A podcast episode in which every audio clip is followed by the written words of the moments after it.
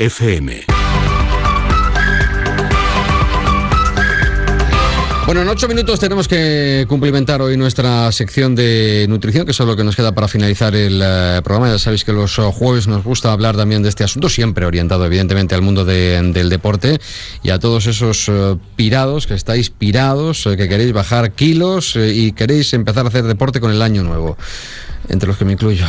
Guillermo Casas, muy buenas. Muy buenas tardes. Esta mañana venía yo yendo a una conversación de dos personas que decían, pues yo me he puesto a rajatabla con el tema de la dieta, de la piña. Digo, error. Eh, error total, error total. ya lo comentamos hace un par de semanitas que bueno, hay que poner todo un poquito en contexto y, no hay que dejar ni de comer, ni hay que hacer dietas estrictas. Al final, bueno, va todo un poquito, eh, hay que aprender a comer un poquito, enseñar a, la población a qué comer y a qué no comer. Eso es.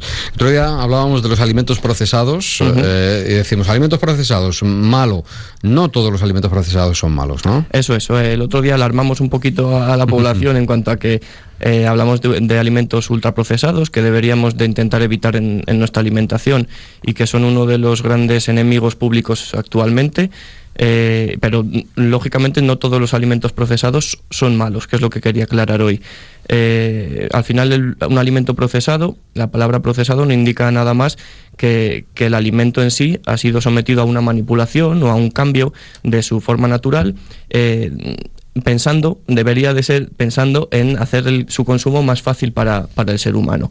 Un ejemplo muy práctico es, eh, por ejemplo, eh, piña. La piña cortada que viene en su, en su jugo es un, alimento procesado, eh, lógicamente porque ha sido cortada y ha sido envasada, pero es un alimento procesado perfectamente incorporable a nuestra alimentación. Por ejemplo, una salchicha y del pavo siempre es bueno. Una salchicha de pavo, por ejemplo... Si, si la salchicha de pavo fuera 100% pavo, hablaríamos de que es un, sería un buen procesado. El problema de las salchichas y de este tipo de, de embutidos o de carnes procesadas es que normalmente llevan añadidas otra, otra serie mm, de, compuestos y de ingredientes que no suelen ser lo más recomendables.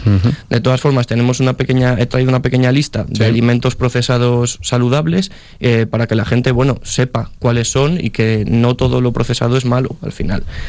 Eh, empezamos con, con, el máximo alimento procesado que tiene que estar en nuestras cocinas, que al final es el aceite de oliva. Aceite de oliva virgen extra, no estamos consumiendo la aceituna, estamos consiguiendo, eh, consumiendo aceite, que al final es un, procesado y es de los mejores que podemos tener en, en nuestra alimentación. Eh, continuamos con verduras, frutas, lo mismo, eh, aquellas que vienen congeladas, aquellas que vienen cortadas, mm, ya zumos industriales, eh, a lo mejor en, almíbar, algunos de estos procesados ya no estarían dentro, pero las que vienen únicamente congeladas, eh, incluso verduras cocidas o, en bote, son perfectamente incorporables. estas ensaladitas que cogemos en plástico, en una bolsita, eso está bien. Perfectamente. Eh, eh, su función al final es ahorrarnos tiempo y, y hacernos la comida más, cómoda, ahorrarnos el tener que limpiarlo, tener que cortarlo, un buen procesado. los encurtidos, las legumbres de bote, los lácteos como los yogures, la leche, el kéfir, son muy buenos procesados. Luego también tenemos el pan, la harina, el pan y la harina y, por ejemplo, la pasta no son el demonio. Los hidratos de carbono no son el demonio.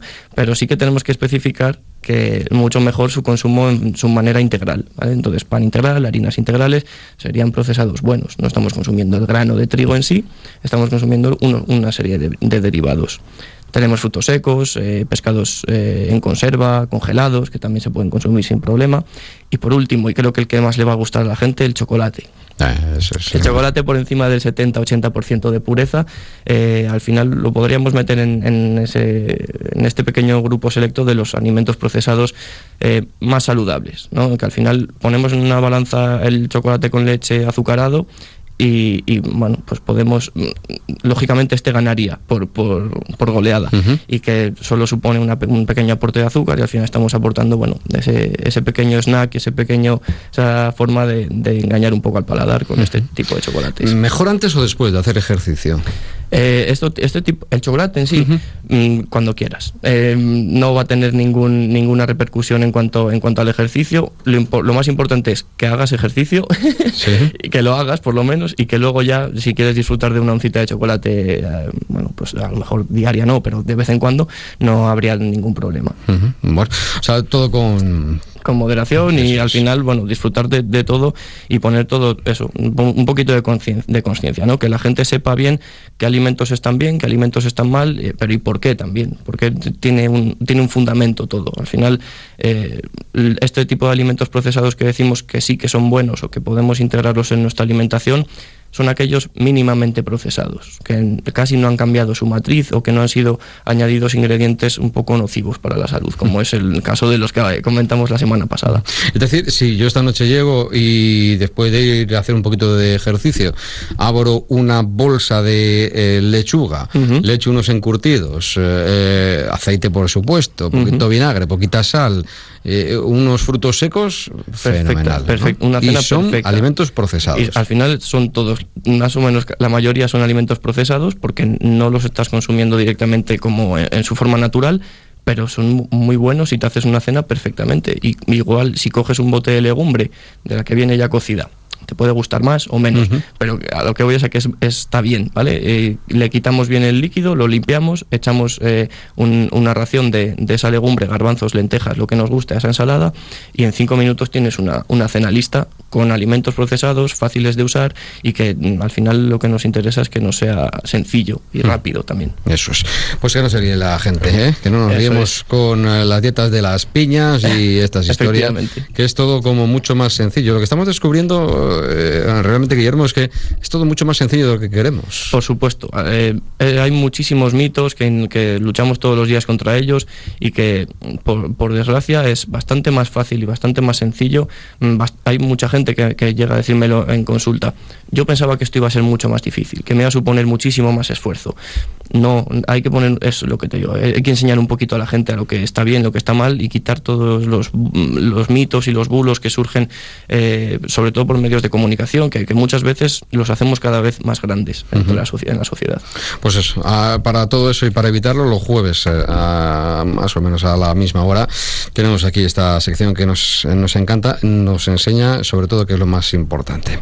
Próximo jueves, ¿de qué vamos a hablar, Guillermo?